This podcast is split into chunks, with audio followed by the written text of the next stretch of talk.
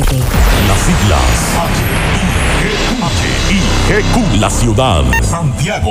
El país. República Dominicana. El nombre. El nombre. La exitosa monumental. 100.3. Dale volumen. Desde ahora, toda la verdad y solamente la verdad con Maxwell Reyes.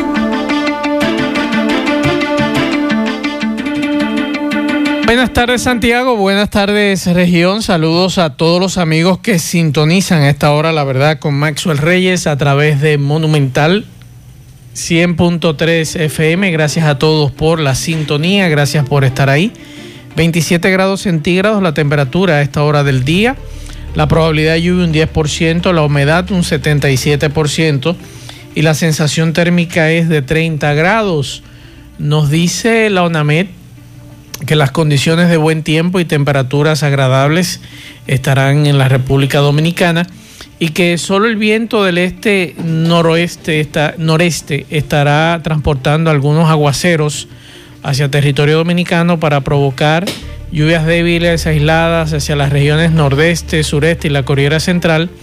Mañana jueves, a pesar de que se mantendrán las condiciones generales de buen tiempo sobre mayor parte de la República Dominicana, el ingreso de humedad en las capas bajas de la atmósfera asociada a una débil vaguada frontal estará incrementando ligeramente las actividades de precipitaciones, provocando desde tempranas horas de la mañana algunos nublados con lluvias débiles y dispersas sobre provincias ubicadas en el litoral costero del Atlántico. Así que esa es la información que tenemos con relación a la ONAMED. Y hay que decir en el día de hoy que el periodismo está de luto con la muerte de Adriano Miguel Tejada, un excelente director de medios. Dígase en un tiempo eh, la información aquí en Santiago, luego Diario Libre, que en sus inicios fui colaborador de Diario Libre, me dieron la oportunidad de colaborar para escribir allá y eso debo agradecérselo tanto a don Adriano Miguel como al equipo que me dieron la oportunidad mientras yo estudiaba en la universidad. Mm, fue una de las primeras escuelas que tuve. Luego Radio Mil Informando, luego CDN Radio. Y quiero agradecer esa, esa oportunidad que se me dio en el Grupo Diario Libre al inicio, en sus inicios. Todavía guardo las hojas de mis primeros escritos en Diario Libre por allá en el año 2000, 2001.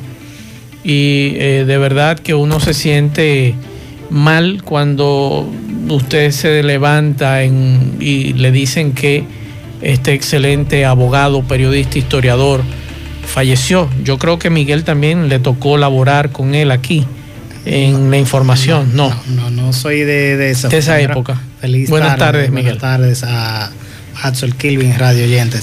No me tocó, pero sí siempre fui un seguidor de Adriano Miguel Tejada. Y más con el tema histórico. Él quizás ha sido el periodista historiador que más que manejó mejor el tema de Ulises Cerón. Y escribió libros sobre esto. Como buen mocano. A mí me, me fascina la historia de Lilis y Sí. entonces seguía día por día Diario Libre para ver cuando él viniera en de buena tinta mayormente. Sí. Escribí esa parte, lo, las anécdotas que tenía Ulises Herod. Así es. Buenas tardes, Kilvin Toribio. Buenas tardes, Maxwell Reyes. Buenas tardes, Miguel Ponce. Buenas tardes a todos los radio oyentes. Yo también, Ponce, Maxwell, eh, he sido un seguidor de Adriano Miguel Tejada, de todos sus consejos, de, de los seminarios que participé, donde él estuvo. Siempre daba consejos puntuales a los estudiantes de periodismo, en mi caso que fui, cogí varias veces siendo estudiante, y siempre lo a cabo y me han servido para, para la para ejercer como periodista. Así Muchos de es. esos consejos que fueron puntuales. es. Hay- él, estuvo aquí precisamente en un seminario de periodistas que participamos varios Sí, no, varios, yo fui a varios. Muy buena, me parece que fue en el Teatro Cibao. Sí, es por bueno- los medios de comunicación. Es bueno informar que los restos de Adriano Miguel Tejada serán expuestos a partir de mañana, jueves, a las 10 de la mañana en la funeraria Blandino en la capital. Y el viernes será realizada una misa de cuerpo presente en la iglesia Sagrado Corazón de Jesús en Moca. y luego será sepultado en el cementerio de Moca. Esa es la información que hasta ahora se ha ofrecido con relación a esta información del deceso de Adriano Miguel Tejada. Eh, yo soy de los que, igual que Ponce y Kilvin, que me gusta empaparme cuando usted encuentra veteranos de la valía de Adriano Miguel Tejada y que se preocupan de que nosotros que vamos subiendo hagamos un mejor eh, periodismo. Periodismo responsable, un periodismo apegado a la ética y que en estos momentos tan difíciles que se vive en el mundo y principalmente en este país, nos falta mucho. Pero además hay que decir, vamos a poner, si usted no, no cree en ética, sea o no, nosotros lo asumimos aquí en el programa. Hay que decir, para mí, Aníbal de Castro y Adriano Miguel eh, eh, eh, en, la, en esta época de, periodistas ya de, larga data han sido los más brillantes, por lo menos a, mi parecer. Así es. Ese es el, de otro, porque piense distinto, porque sea o le gusta o no. Pero para mí la brillanteza está en cómo ellos eh, eh, no son el simple periodista de, de, vocear y de decir que el que más alto habla es el que tiene la razón. Aníbal de Castro, un excelente periodista que uno lamenta que se haya ido del país. Embajador. Como embajador. Y perdiéramos, como quien dice, un retiro. Pues un retiro que él está, porque no lo hemos vuelto a ver en, en medios de Ahora comunicación. lo designan, me parece que eh, él, estuvo embajador en Bélgica, en España, en varias naciones europeas, pero ahora creo que este gobierno lo, designó eh, en una nueva función, pero... Y uno, y uno decir, Miguel Ponce, que por ejemplo Adriano Miguel cumplía años hoy justamente, un día como hoy nació, en Moca. Y decir también que hace apenas dos meses, dos meses y medio, se retiró de la dirección del periódico Diario Libre. Y caramba, dos meses después entonces, esta noticia. Una, vez leí a Adriano Miguel y decía, pero ¿cómo? Adriano Miguel Tejada conoce más a Santiago que muchos santiaguenses. Como él dirigió la información, sí. a veces leía en Diario Libre algunos temas que él decía y daba explicaciones de lugares mejor que a veces que muchas de las la mismas autoridades municipales que no le ubican la, eh, una, dirección. Para usted decir que queda en Pekín, usted tiene que decir al sur del municipio cabecera de Santiago de los Caballeros. Él lo da con lujo de detalles y hablaba en una ocasión de siete días con el pueblo, la, la, eh, el festival eh, artístico que se dio en los años 70 y daba con lujo de detalle puntos eh, eh específicos. Todo, todo lo, más específico que se dio en la, en la en donde ocurrió esto, en Santiago y Santo Domingo. Así es. Bueno, eh, recuerden que en breve estará con nosotros la licenciada Yasmin Mayor, como todo, como cada miércoles, con buenas noticias de materia de migración. Gracias a Gómez Mayol y Asociados, estará aquí hablando con nosotros, conversando con ustedes. Así que vamos a la pausa, en breve entramos en materia. La verdad con Mazuel Reyes. La verdad con Mazuel Reyes. Continuamos 12, 11 minutos. Vamos a hacer contacto con Celia Mendoza, que nos tiene importantes informaciones desde Nueva York. Caramba, no puedo encontrar el, el cable. Ahora sí. Vamos a hacer contacto con Celia Mendoza, que nos tiene informaciones importantes, como siempre. Adelante, Celia. Buenas tardes, desde La Voz de América. Con efecto inmediato, el comisionado de salud de la ciudad de Nueva York está mayores y a las personas con problemas de salud preexistentes que tienen un mayor riesgo de enfermedades graves relacionadas con el COVID-19 que limiten las actividades fuera del hogar.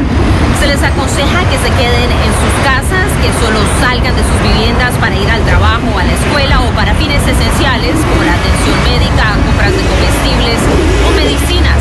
El aviso también se aplica a los miembros del hogar y los que cuidan a estas personas tiempo, esto se produce porque las autoridades estatales y municipales están trabajando para tratar de mantener la capacidad de los hospitales bajo control a medida que aumenta la tasa de positividad del coronavirus.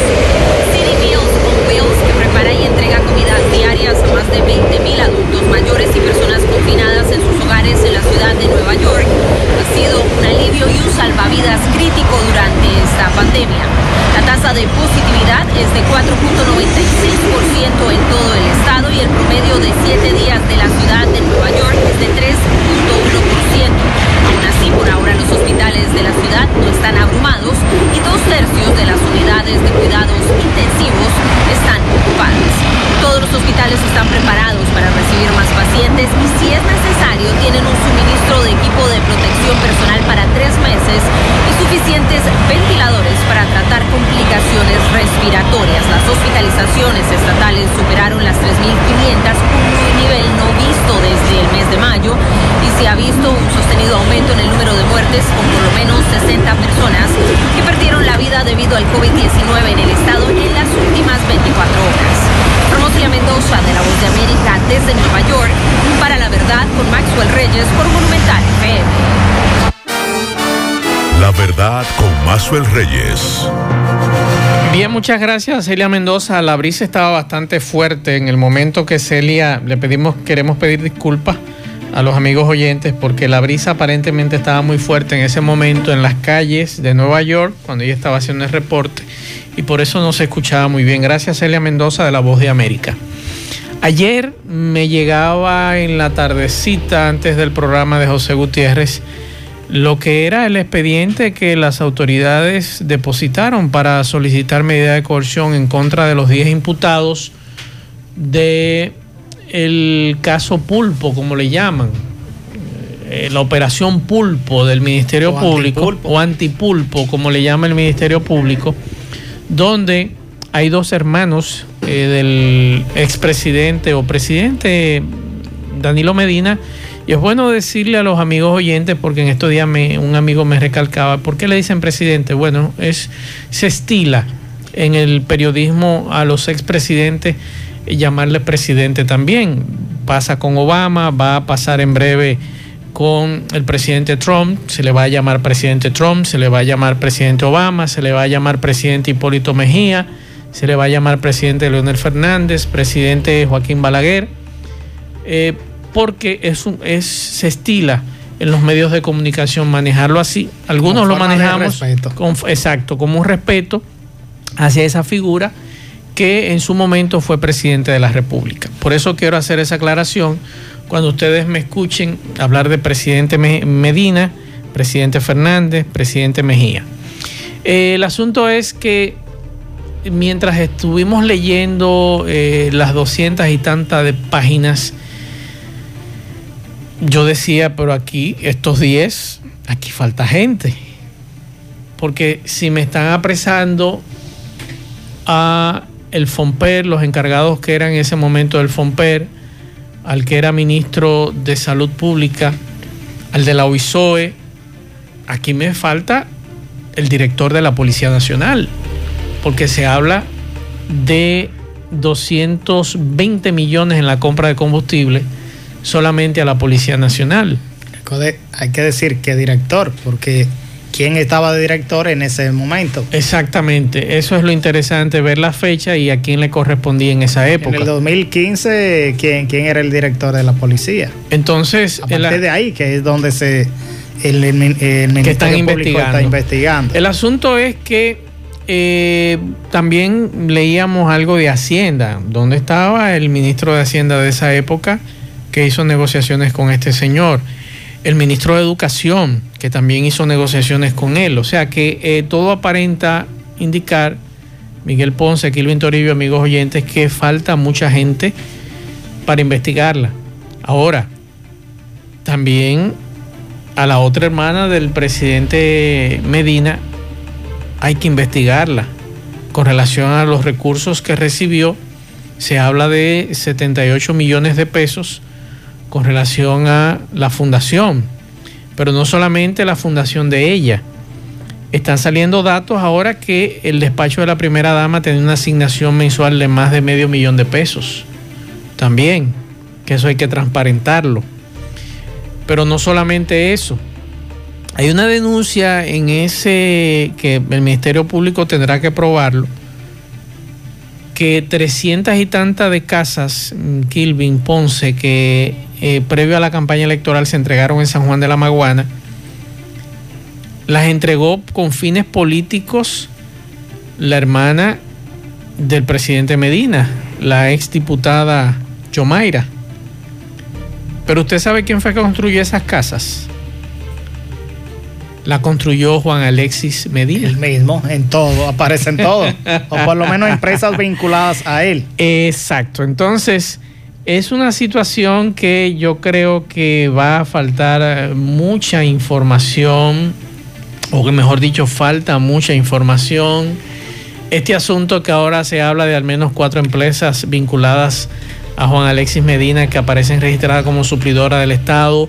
Hay una denuncia en el día de hoy que eh, en breve escucharemos un audio de ese comunicador que dice que Sammy Sosa con la venta de asfalto también estuvo vinculado a Juan Alexis Medina.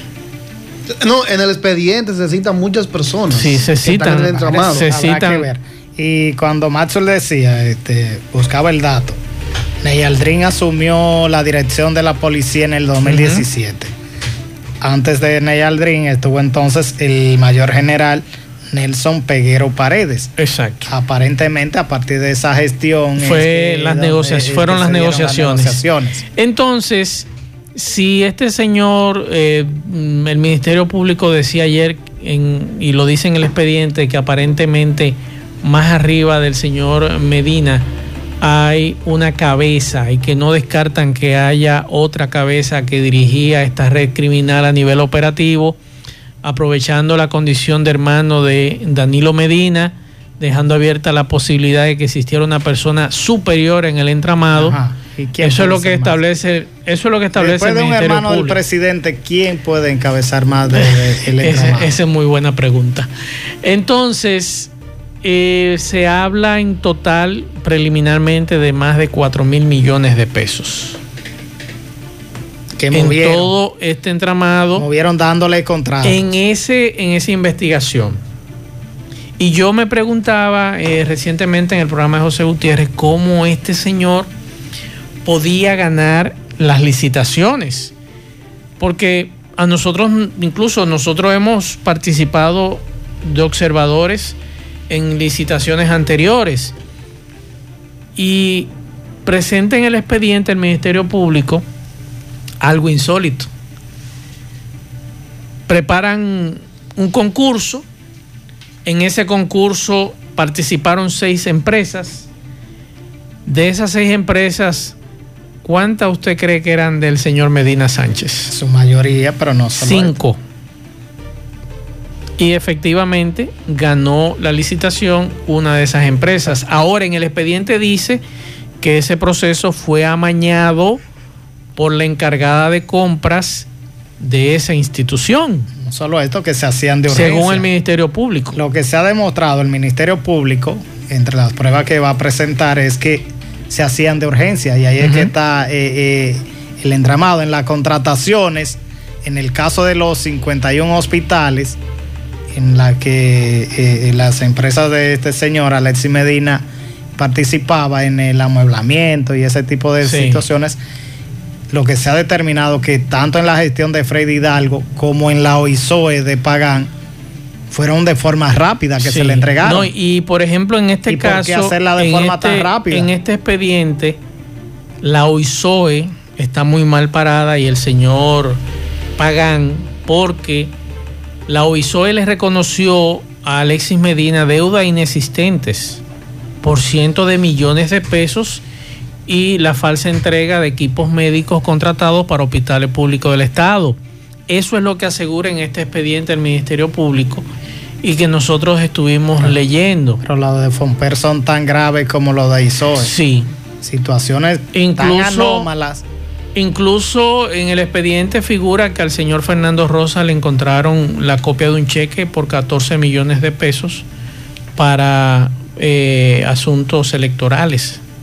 Y movimientos, movimientos. Y aparte de eso, aparte de eso, también el Ministerio Público le acusa de eh, durante la precampaña del PLD utilizar recursos de Fomper para promover su precandidatura aquí en Santiago y nosotros lo criticamos aquí en el programa. lo más grave de esto y que lo, sí vincula al expresidente Danilo Medina es lo que detalla eh, la- la- el PETCA. Sí. Con el caso de el movimiento que supuestamente funcionaba, el, eh, el movimiento Tornado, que funcionaba como si fuera una, una, una ONG. ¿Usted Y recuerda? resulta que esa organización financió políticamente la campaña de ¿Usted Danilo Medina y de Gonzalo Castillo. Miguel Ponce, que aquí yo le critiqué a Fernando Rosa ya en precampaña, que yo me invitaron a cubrir una incidencia de una entrega de viviendas en un lugar de aquí de Santiago que se quemó. A través del FOMPER repararon las viviendas y cuando yo llego veo que llega, llega Fernando Rosa con una gorra que dice Fernando Rosa alcalde En la pre-campaña, sí. en pre-campaña. Y yo lo critiqué aquí en el programa, que cómo era posible que con dinero de y después se tuvo que quitar la Que gorra porque fue alguien le llamó esa la fue atención. una de ellas, porque también el hombre se presentaba a, a inaugurar cancha, a pintar cancha en nombre Eh, de Fomper, nombre pero haciendo Fomper, campaña pero haciendo campaña política y eso está en el expediente. Sí. Incluso en el expediente sale a relucir la entrega de una panadería en la zona sur de Santiago con relación a ese tema también de la precampaña. Vamos a ver hasta qué punto el Ministerio Público podrá aprobar esta A, a situación. propósito, Sí. hay una panadería que está en espera de construcción que fue prometida durante una visita sorpresa por el presidente Danilo Medina. Sí. Y le dijo, yo estaba en esa visita sorpresa, Mm. me tocó cubrir En la cumbre. en la cumbre. Y el le dijo, destacamento a "Fernando, mitad". Además del destacamento, la, la, eh, la panadería y otras cosas. eh, También está en A espera la mitad la están. escuela. Tanto el destacamento nunca como se con, con la panadería de la zona sur, que está específicamente por la Villa Olímpica, hay un, un lío ahí porque se fu- fue asignada a una persona cuando se hizo para una panadería comunitaria. Entonces hay un pequeño tranque ahí, pero eso está cerrado. Lío no. Hoy, Eso no se llama lío. Es- bueno, hay una situación y es la siguiente, que el PLD, el mensaje que debió haber dado el domingo, hoy lo está dando el secretario jurídico del Partido de la Liberación Dominicana, José Dantes, que dice que los errores que pudieran haber cometido uno o dos miembros de ese partido no significa que esa organización política sea la responsable, que este sea el accionar del PLD. Ese fue el mensaje que ellos debieron haber mandado el domingo.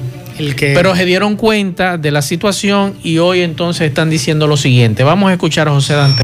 impactan realmente de una manera negativa, porque hay que entender eh, que cuando se habla de exfuncionarios de nuestro gobierno se piensa en la marca política.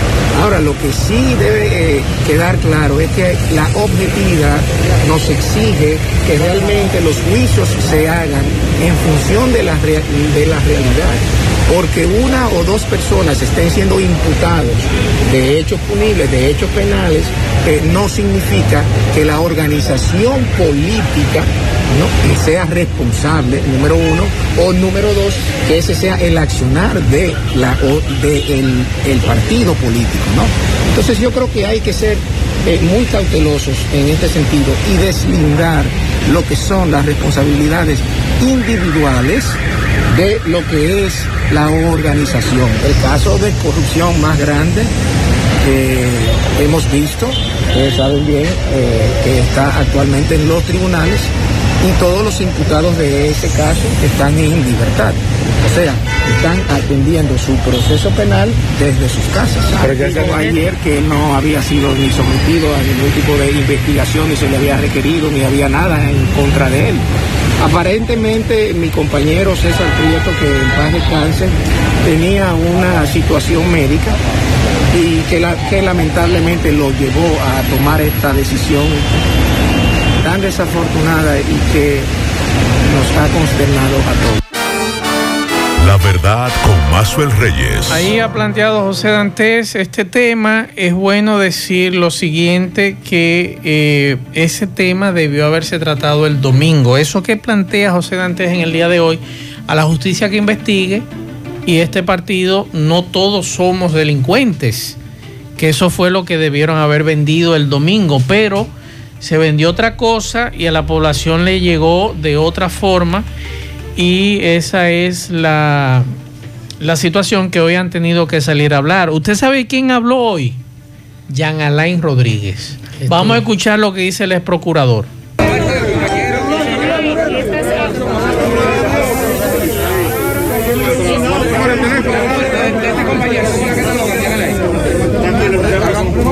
Distancia para poder quitarme la mascarilla.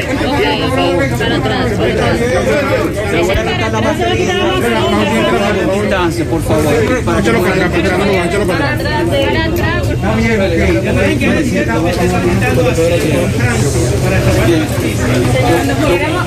primero, lo primero es reconocer que estamos en un escenario, señores, en una funeraria, eh, un día muy lamentable, muy penoso, con la pérdida, con la muerte del compañero y amigo César Prieto.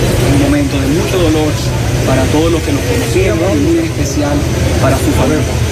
No obstante eso, voy a contestar rápidamente una pregunta, uno siendo este ese escenario. La respuesta es que yo estoy aquí y aquí yo me quedo. No tengo nada que buscar en ningún otro sitio.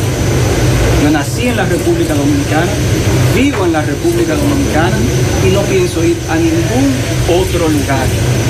Sobre Francia, en ningún momento he pensado ir a Francia, ni he tomado vuelos, ni mucho menos. No tengo casa en Francia, ni tengo nada que buscar en Francia.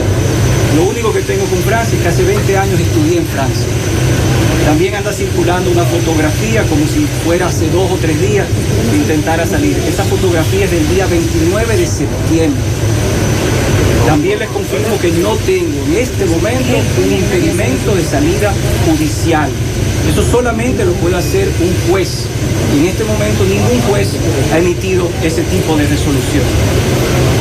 Si ustedes quieren saber para cualquier funcionario si hay algún tipo de restricción o si yo he intentado viajar en cualquier momento con mi familia, lo cual es un derecho, ustedes deben preguntarle a las autoridades. Son las autoridades directamente que deben de decir si le hemos colocado algún tipo de restricción a ciertos funcionarios. Por favor, pregunten. Y si le dicen que sí, ustedes entonces le preguntan bajo qué precepto legal. Porque solamente un juez puede coartar la libertad de tránsito constitucional. Entonces ustedes le preguntan eso porque hacer lo contrario sería un delito. Entonces, dicho eso, señores, señores, yo estoy muy tranquilo. La verdad con Mazuel Reyes. Ahí está Jan Alain. Yo me imagino que las autoridades le van a responder.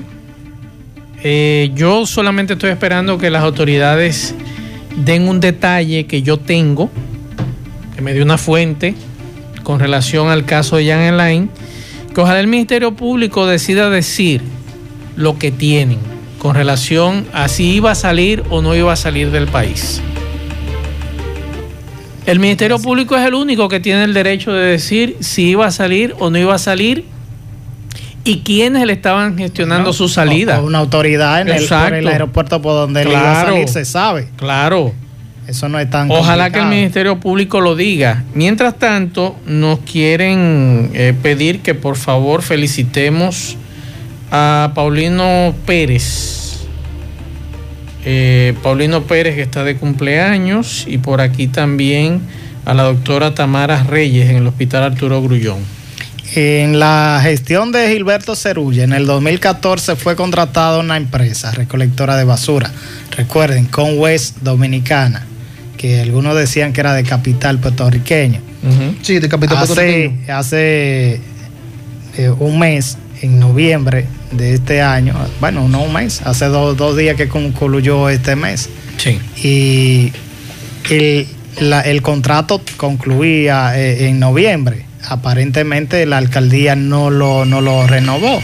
Y se está hablando de una nueva empresa No, recolectora no, de es basura que no para lo la zona renovó, sur. La empresa- que había un Se concurso, venció. se venció el contrato. Y la empresa ahí, también ¿no? se declaró en bancarrota también. Sí, ¿Cómo pero eh, el tema no es porque Conway ya no, No, no tiene va- por qué. exacto. El venció. tema es la nueva empresa que supuestamente se encargará de recoger la basura Que ganó el concurso. y que ganó el concurso y que nadie sabe porque no se ha emitido ni siquiera una nota de la alcaldía del ayuntamiento de Santiago de los Caballeros ¿Cómo se llama? y me- nadie sabe. Me dice el Ni alcalde, los me decía el alcalde Abel Martínez ayer que yo le preguntaba sobre eso y me dice que todo el proceso está en la página web de, de la alcaldía.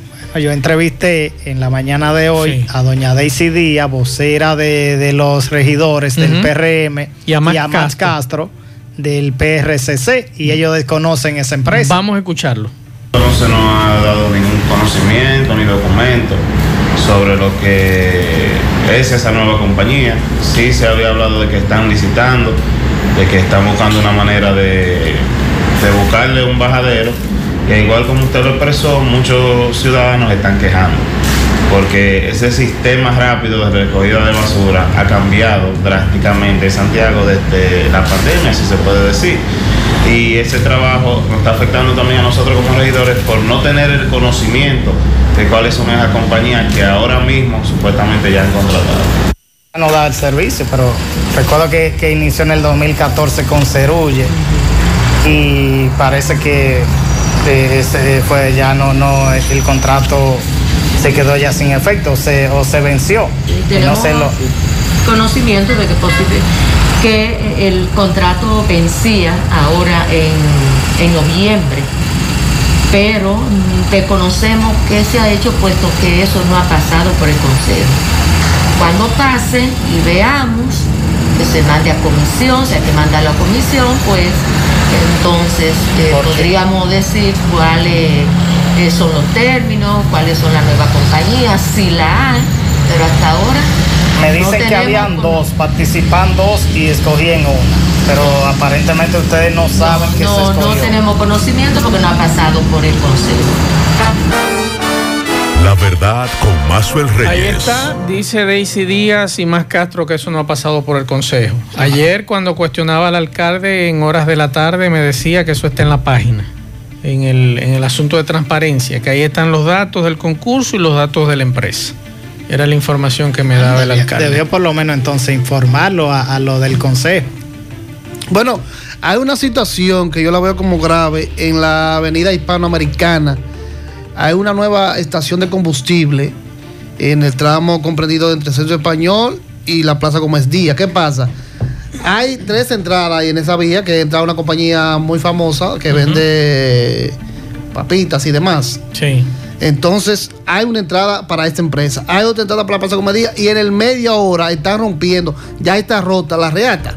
Sí. Para hacer una entrada a esa estación de combustible. Entonces yo me pregunto, ¿dónde está obra pública? ¿Quién autorizó eso? Porque es un asunto muy grave. ¿A qué alcaldía le corresponde eso? A, a Canabacoa. Pero en el, esa, esa, avenida, acuérdate que la hizo obra pública, le, le, corresponde a obra pública dar el permiso porque están rompiendo la reata. Incluso ya usted pasa por ahí y ve que está, está destruida, la están construyendo. Incluso llamé a un amigo. Eh, colaborador a obra pública para que me investigara si tenía autorización, porque veo eso muy grave en medio de la entrada están a en menos de 50 metros. En menos de, no, cada entrada divide como 15 metros, cada entrada. Uh -huh. Y entonces le dicen una entrada, le están haciendo una entrada a esa estación, ahí, violando prácticamente sí, y la, esa es una asunto. vía rápida. Claro, también. entonces a, a obra pública hay que investigue eso. La verdad con Mazuel Reyes. Domingo Hidalgo, buenas tardes. No yo no soy cínico, pero ahí tiene que la cara de muy incompetente. Le falta competencia. Y que, y que Vamos a esperar que él eh, nos fije la fecha que nos puede recibir. Bien, señor Mazo, el saludo. Buenas tardes a los amigos y amigas del programa La Verdad con Mazo Reyes. Estamos en la parte frontal de la Administración Municipal de Ato del Yasque. Eh, llegamos gracias a Cutis para resolver el problema de tu piel. Recuerda que tenemos masaje de relajación corporal, limpieza facial profunda, hidratación de tu piel, todo tipo de cirugía. Eliminación de hongos, arrugas, verrugas, también podología, psicología, nutrición y mucho más. Bien, eh, señor Maxwell, estamos en la parte frontal de la Administración Municipal de Ato del Yaque, donde comunitarios de Villabao, la finca de Áciba, Ato del Yaque, pues principalmente los que son creadores del proyecto Caprino de Villabao y han venido a una protesta. Vamos a ver de qué se trata esta protesta. Señora, saludo su nombre, por favor. María Altagracia Espinal. ¿Usted, doña Tati? Doña Tati. ¿Qué es lo que pasa? ¿Por qué vinieron ustedes aquí a protestar frente al ayuntamiento de Ato del Yaque? Bueno, venimos porque queremos que se nos dé una explicación el por qué se está construyendo el cementerio en el terreno que fue otorgado en el 99 para el proyecto Caprino Ovino de cabra y oveja para las mujeres pobres de la comunidad de Villabao. Ok, entonces usted ahí es donde se está construyendo el cementerio nuevo, que el síndico de aquí está construyendo el cementerio nuevo. Usted dice que esos terrenos se lo están ocupando. Se, lo, se nos está ocupando sin darnos ninguna explicación. Queremos que el síndico nos presente un documento que, que le han firmado unos grupos comunitarios de dónde son, porque a ellos no les pertenece ese terreno. tienen documento que eso se compró. ¿Quién compró eso? No, no que se compró, sino que el día de cuando se hizo el asentamiento, prometió un terreno para la comunidad pobre y nos dio esas 280 tareas. Y nos dicen que hay una comunidad internacional en eso. ¿Cuál es? ¿Quién? Porque hay un nombre de alguien. Sí, eh, jefe Proyer era que estaba patrocinando, pero ¿Y qué tiempo tienen ustedes que no crían chivos? pasó el periodo de ellos estar con nosotros. Ok. Bueno, señor Marcel, también la comunidad de Áciba está reclamando sobre el presupuesto participativo. Doña Nelly, saludos. Saludos, buenos días para República Dominicana. Dejándoles saber a nuestro país, las autoridades que nos catamos, nosotros no fuimos convocados para la decisión del presupuesto participativo, igual que otras comunidades. Hoy nosotros estamos aquí unidos pidiendo que nos den el informe cómo se tomaron esas decisiones, porque ASIVA no puede donar su presupuesto para el cementerio, ya que también es una prioridad, pero ASIVA está en condiciones de prorra- No he recibido aquí todavía, no veo que quieren pasar una comisión de tres personas, pero ustedes se oponen. ¿Con quién quieren hablar? ¿Quién vino a hablar con ustedes? Nosotros necesitamos hablar con el síndico porque él es que tiene que darnos la respuesta que nosotros buscamos. Nosotros no hacemos nada con hablar con los empleados porque ellos no saben de, de lo que se está tratando. Bueno, pues muchísimas gracias, señor Maxwell. Eh, aquí vemos, eh, salieron del cuerpo administrativo de la administración de aquí de Ato del Yaque eh, para que pasara una comisión de tres. Pero ellos dicen que no quieren conversar con, con nadie, sino que quieren conversar con el síndico Fermín así. Todavía no lo hemos visto al síndico. Vamos a esperar, quizás, no sé si sabemos si está aquí, si no está aquí. Va- vamos a ver qué va a pasar. Pero esta gente quieren hablar, quieren una respuesta eh, sobre lo que ya eh, le había dicho anteriormente. Eh, nosotros seguimos, señor Mazo, esa es la verdad. La verdad con Mazuel Reyes. Bien, continuamos 12.44 minutos y como cada miércoles tenemos aquí la visita de la licenciada Yasmin Mayor de Gómez Mayor y Asociados que viene a traernos como siempre buenas noticias en el ámbito de la migración. Buenas tardes, licenciada. Buenas tardes, Maxwell. Buenas tardes, Kilvin. Muchísimas gracias por permitirme estar aquí en su espacio otro día y a cada uno de los oyentes que de manera interactiva han mostrado interés por mi participación. Muchísimas gracias. Cuéntenos qué nos trae. Bueno, vengo dando continuidad a informaciones. Por ejemplo, ya es un hecho que se va a eliminar lo que son las legalizaciones de las actas de Estado a partir de enero del año que viene.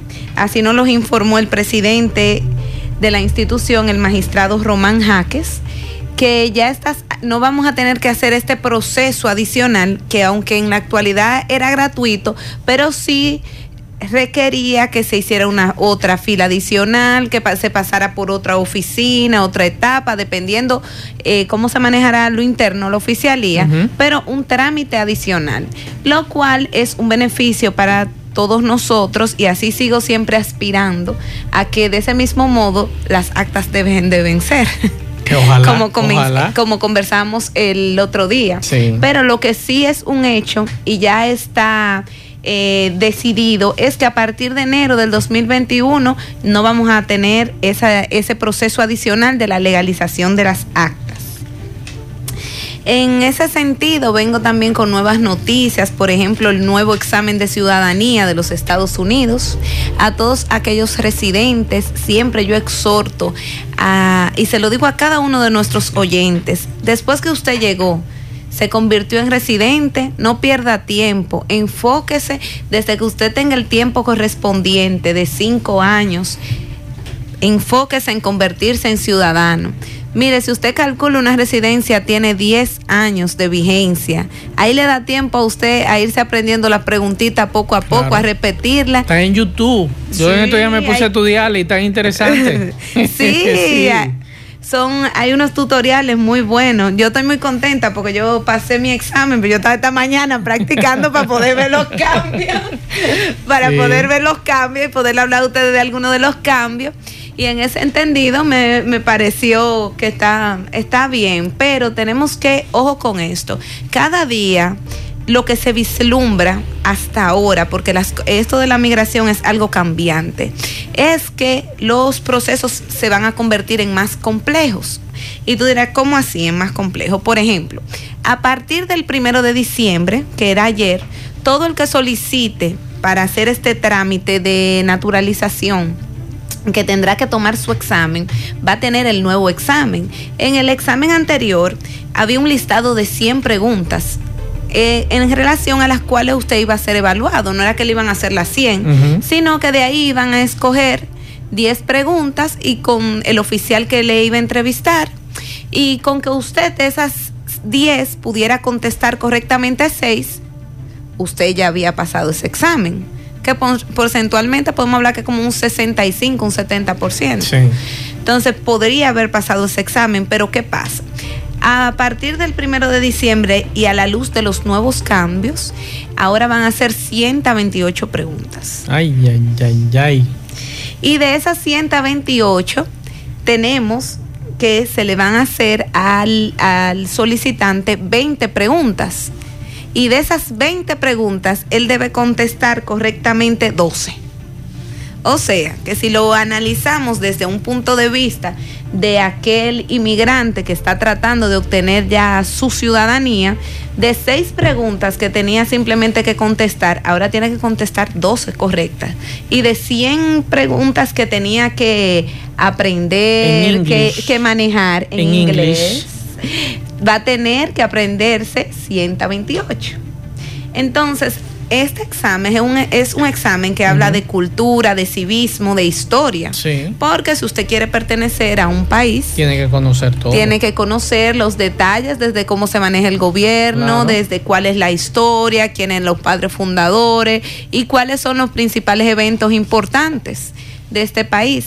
No, y ahí hay preguntas capicúas también, porque yo me tiré las 100 preguntas. Cuando estaban en 100, me imagino, me imagino que ahora con las 128 harán otro proceso, pues lo estuve eh, viendo hace unos meses atrás, me parecía muy interesante y como usted muy, muy bien planteaba, son temas que te preguntan del diario vivir.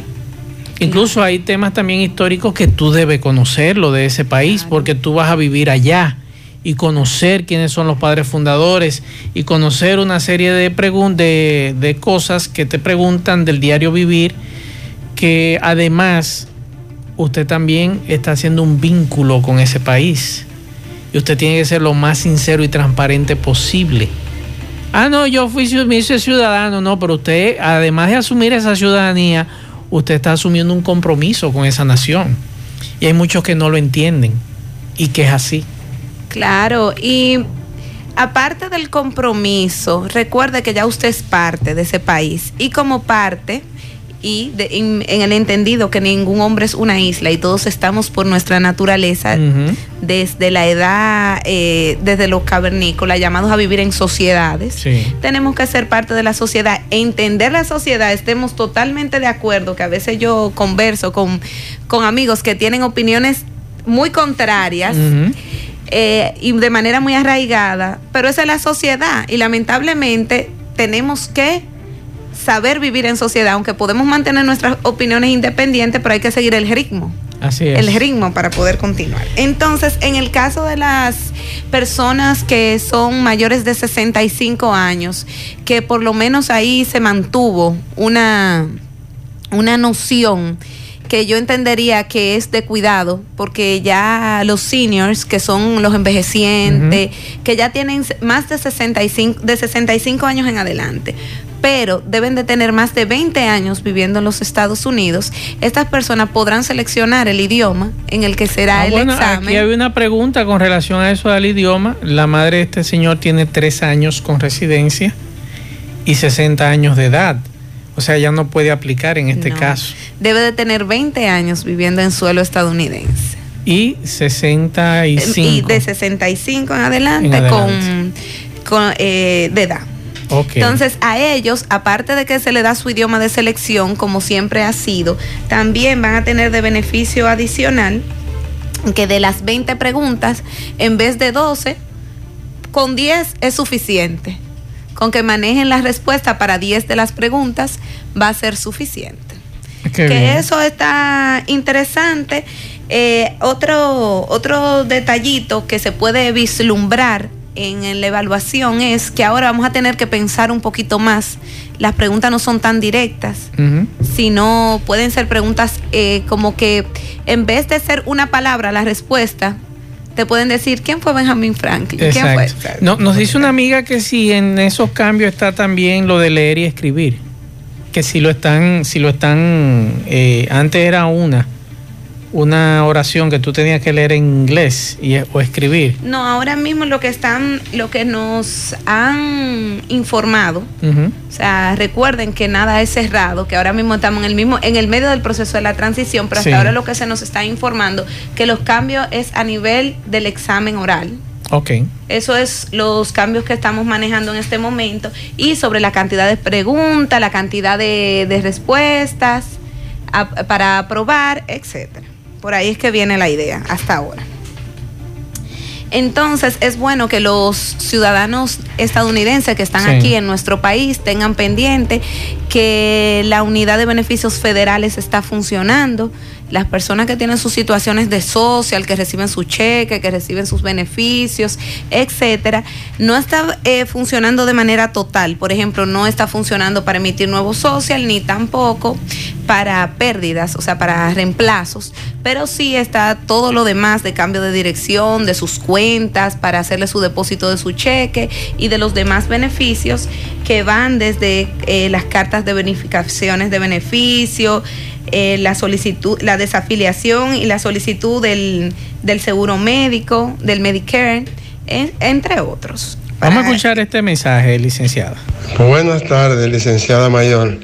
La pregunta obligada de todos los miércoles eh, es cuándo van a abrir para la cuestión esta de, de la visa de paseo, que tanta gente está preocupada por eso.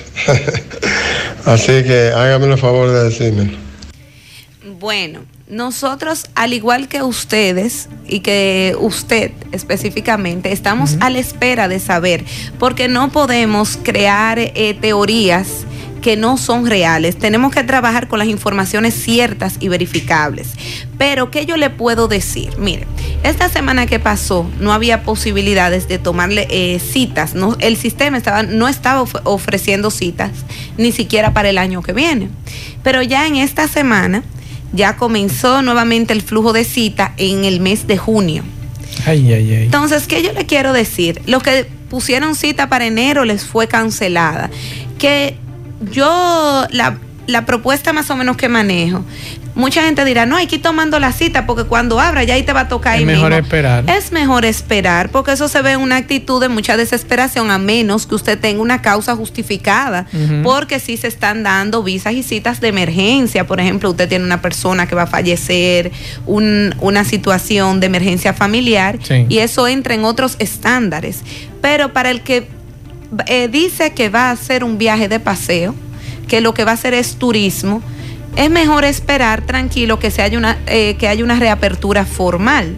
Entonces ahí procede a tomar su cita. Ahora bien, recuerde que si hay alguien que tiene un hijo menor de, de 13 años, o sea, hacia atrás, menor de 14, y tiene visa, ya sea que el padre lo la tenga la visa o la madre, puede solicitarle su visa y hasta ahora los otorgamientos que estamos viendo son de visa de 10 años para esos menores. Perfecto. Y eso está fluyendo de una manera excelente. Aquí hay otro mensaje, licenciada.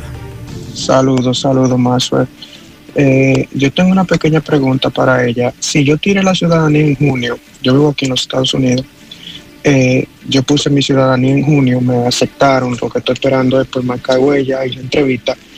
Eh, ¿La entrevista viene con la nueva característica o anterior? La entrevista que él va a recibir va a ser la anterior, la de las 100 preguntas. ¿Por qué? Porque esto va a aplicar para aquellos cuyo proceso sería a partir del primero de diciembre. Todo el que ya estaba en, el transcurso, en el proceso, en el trámite, le tocaría la de la anterior. Por aquí hay otra pregunta, licenciado. Manso, hazme el favor, pregúntame a la señora.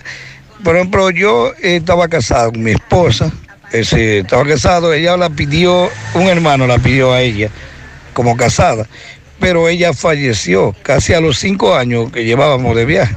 Ella, ella falleció, que hoy tiene, hoy tiene casi seis años de muerta. El viaje se cae automáticamente porque tú sabes que ella me arrastraba a mí y a los, y a los hijos de nosotros. Entonces yo quiero tú me le preguntes si el viaje se cae automáticamente o el hermano, que él es ciudadano americano, puede, pudo haberle seguido el viaje a, a lo- a los hijos míos y a nosotros, puede seguirle el viaje. Esa es la pregunta. Lamentablemente, la señora es lo que se llama la beneficiaria y cada uno de los que dependen de ella son los que se llaman derivados, su esposo, sus hijos. Entonces, si la beneficiaria no existe, que es la que crea el vínculo entre la petición y los derivados, la petición se cae. Aquí hay una pregunta interesante, eh, licenciada, que yo creo que muchas personas en esta condición, que la cédula dice soltero, pero es casado. Vamos a escuchar. Soy Reyes, buenas tardes. Maxwell, yo soy casado, pero la cédula no lo dice. Yo voy a sacar el pasaporte en enero, si Dios quiere. Yo tengo que cambiar la cédula o puedo sacar el pasaporte así, pero yo soy casado, usted sabe, de hace 20 años. Eso tiene mayor impacto en el caso de las damas, que le hacen un anexo a su nombre de pila, o sea, a su nombre eh, de nacimiento, por decirlo así. Pero, ¿qué sucede? Si ya usted va a entrar en un proceso, pues bueno, que tenga toda su documentación actualizada. Si le toca, si la cédula está vencida y le toca sacar nuevos, nueva cédula, puede ponerle casado. Pero cuando usted vaya a solicitar su visa, solo con el hecho que usted lo afirme y tenga su acta de matrimonio, ya usted es casado. Eso no va a cambiar eh, el escenario. Pero si él quiere llevar el acta, de, Pero- naci- el acta de matrimonio para el pasaporte, lo puede hacer. No, en el caso de él es la cédula, lo que se le va a actualizar. Ah, ok. Se le actualiza. Pero en el caso de las damas, por ejemplo, deben de actualizar su cédula previo a, a solicitar su pasaporte para que le salga el famoso D, Perfecto. de Sí. el apellido del esposo. Perfecto. que ahí, ahí crea, vamos a decirlo así, ahí no hay un cambio real, sino un impacto simplemente a- al ojo del evaluador que al inicio, sin, si, como conoce la cultura dominicana y la, la jurídica dominicana, va a decir, ah, pero parece que está casada, pero el formulario le va a hacer la aclaración si la señora es casada o Así soltera. es. Algunos datos adicionales antes de irnos, licenciada, en 30 segundos. Eh, bueno, rápidamente, esto lo continuaremos después. Quiero hacer llamado, un llamado a nuestros jóvenes Sí. porque ya empieza la convocatoria del Community College, que es para aquellos jóvenes que todavía no tienen grado de licenciatura, han cursado menos de dos años en la universidad. Y hay un programa que es como de intercambio para algunos tipos de carrera. Hay que cumplir, se lo voy a explicar así a esta velocidad, pero No, pero vamos a dedicar un programa a la Community College porque es un tema que yo también le he estado dando seguimiento. Recuerde que yo tengo una hija que ya tiene 13 años y quiere estudiar fuera. Entonces es una de las opciones para los muchachos que terminan el bachillerato, no quieren entrar a la universidad y se deciden por un Community College, que en son dos este años. caso de estos community college que estoy conversando con ustedes, son los mismos que están promoviendo eh, eh, la Embajada de, de Estados Unidos en la República Dominicana, que es una excelente oportunidad para nuestros jóvenes, que a veces estos son programas que uno no tiene el acceso a la información y pasan desapercibidos, pero tienen hasta el 5 de enero del 2021 aquellos jóvenes mayores de 18 años que no todavía no han llegado a dos años del- de la carrera universitaria o todavía no han no han vamos a decir de- eh, no han iniciado muy muy muy adentro en la carrera ¿Para qué? Para presentarse como prospectos para este año de intercambio. Van a obtener un certificado que va a avalar esos estudios y van a ser en áreas específicas que impulsen la economía dominicana, porque eso- estos son como inter- intercambios culturales. Al año usted recibe, usted va a hacer pasan, va a coger el curso, va a hacer pasantía, va a vivir la experiencia y al año retorna a su país con todos sus conocimientos. Pero esto es una notita un poquito así rápido. Vamos a hablar de eso más adelante porque es un tema interesante porque eh, a algunos amigos también le interesa ese tema y a algunos jóvenes que no saben qué hacer después de graduarse del colegio, que es una muy buena oportunidad usted aplicar y después que a usted le convaliden lo que usted pudo aprender por allá. Claro que sí, ¿no? Y aprender nunca es malo, o sea, nunca está de más. Así es. Y aparte va a ser certificado por, eh, por un college eh, de es. Estados Unidos. Licenciada, vamos a dar los teléfonos de su oficina y dónde está ubicada.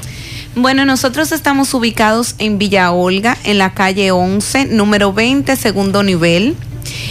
Eh, nuestros teléfonos pueden comunicarse ya sea por el WhatsApp vía llamada o mensaje o por el teléfono convencional al 809-582-0550. También pueden conocer de nosotros y pueden ver también este mismo programa en vivo a través del Instagram Gómez Mayol. Además tenemos una página en la cual se encuentran nuestras credenciales, la diversa gama de servicios jurídicos que ofrece Gómez Mayol, también los servicios de agencia de viaje, de venta de seguro, de traducciones legales etcétera, una serie, una amplia gama de servicios, tanto migratorios como jurídicos, la parte de la inmobiliaria, a través de nuestra página www.gomezmayol.com y también a través del Facebook Gómez Mayol y Asociados. Excelente, gracias licenciada. Como cada miércoles con estas buenas noticias, nosotros nos despedimos eh, a las 5 nuevamente aquí en la emisora, junto a José Gutiérrez y Pablo Aguilera en la tarde. Buen provecho a todos.